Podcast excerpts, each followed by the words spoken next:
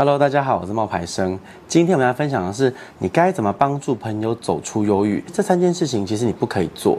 也许呢，你一直很坚强，一路走到了现在。可是呢，身边难免会有一些朋友格格不入，走不出来。那么扮演好朋友的你呢，就是一个很重要的角色。你要怎么样开导你的朋友那一颗失落还有忧郁的心？我在网络上面回答过上百封网友写来的信，遇过各种各样的问题。曾经有网友来信说，他失恋、分手、被抛弃，成绩跌落谷底，又遇到造谣、污蔑、被抹黑，人生没有曙光，看不开，想要就是离开这个世界。虽然我不了解那些网友，我试过讲道理啊，劝他们放下，软的硬的方法都试过，甚至也试过再也不回应。后来经验多了以后，我慢慢整理出了一些共同点，在这边呢跟大家分享，有三件事情是最好不要做的。第一，你不要重复的告诉他看开。当你发现身边的人感到不安，一再诉苦，刚开始呢，你可以依据他的状况，给予自己最良心的建议。可是如果你多说几次，看开点呐、这样子不能解决问题啊，你的朋友还是听不进去的时候，他的话题依然还是纠结着为什么的时候，你就不要一直重复要他看开了，看开一点。听过的人太多，能够做到的人太少。一个人伤心欲绝的时候，你必然听过无数次的看开，也劝解过自己要看开。可是为什么做不到？那么真正朋友应该做的是收起这一些同情的安慰，给他一点同理的尊重。倾听和理解是修补一个人内心伤痕最棒的良药。但是呢，太多的同情会让人觉得自己呢很悲哀、很荒唐，什么都做不好。明明知道。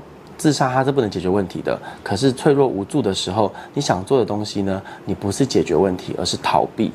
所以呢，当你发现自己的朋友遇到了这样子的状况，那么呢，你就不要一直反复的告诉他看开一点，不要去想，那根本是不可能的事情。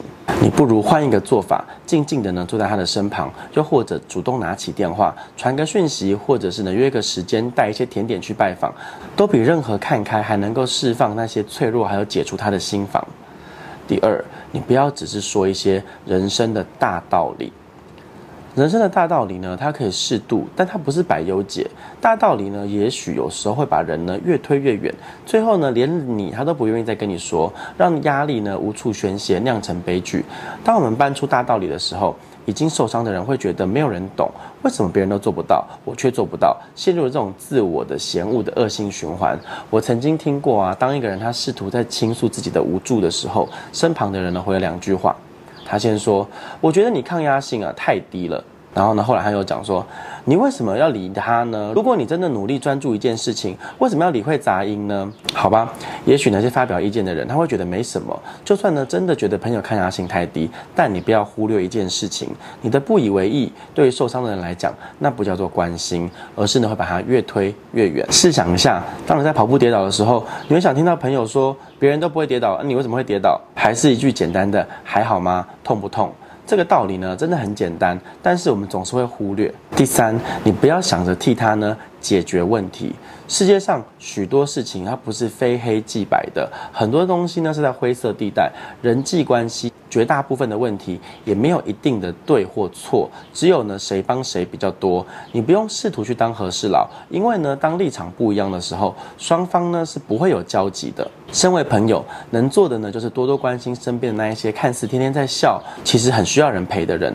走出忧郁，没有一套标准的作业流程，关心和鼓励也不是说一说人生的那些大道理，它就会好的。最好的办法就是你的陪伴，还有同仇敌忾，才会让他不再孤单。至于那一些不安的朋友，你应该也很清楚，不能够只奢望别人帮助你、理解你。所有的问题，最终还是要靠你自己的双手撑起来，你才能够呢走出自己的专属未来。感觉到孤单，不代表是没有人关心，而是你在乎的那一个人，他没有关心你。可是有些时候，你必须要放下自己心中的执着，你才能够感受到那些来自世界、来自各方的关心，还有真挚的情感。不安终究是会过去的。当你提醒自己要迈进的时候，请顺便提醒。自己不要害怕，跨出的步伐不会太过渺小，慢慢走没有关系的。有前进才是最重要的。记得懂你的人不会因为那一些有的没有而否定你，可是你要先肯定你自己，试着跟你自己和解，跟你的过去和解。生命的真谛从来不在于完美，而是在于你的存在。你不必假装自己会变得更坚强，但是呢，你可以想想未来的自己，三小时后、三天以后、三个月以后，甚至三年后的自己，你会发现现在的困扰到那个时候或许都已经不再重要了。不要勉强你自己，脆弱本来就是人之常情，拥抱你的脆弱和不完美吧。你不必假装自己一定要坚强，你就已经很值得被爱了。谢谢你们今天的收看哦！如果你喜欢我的影片的话呢，你要记得帮我按赞、分享、订阅还有追踪，拜拜。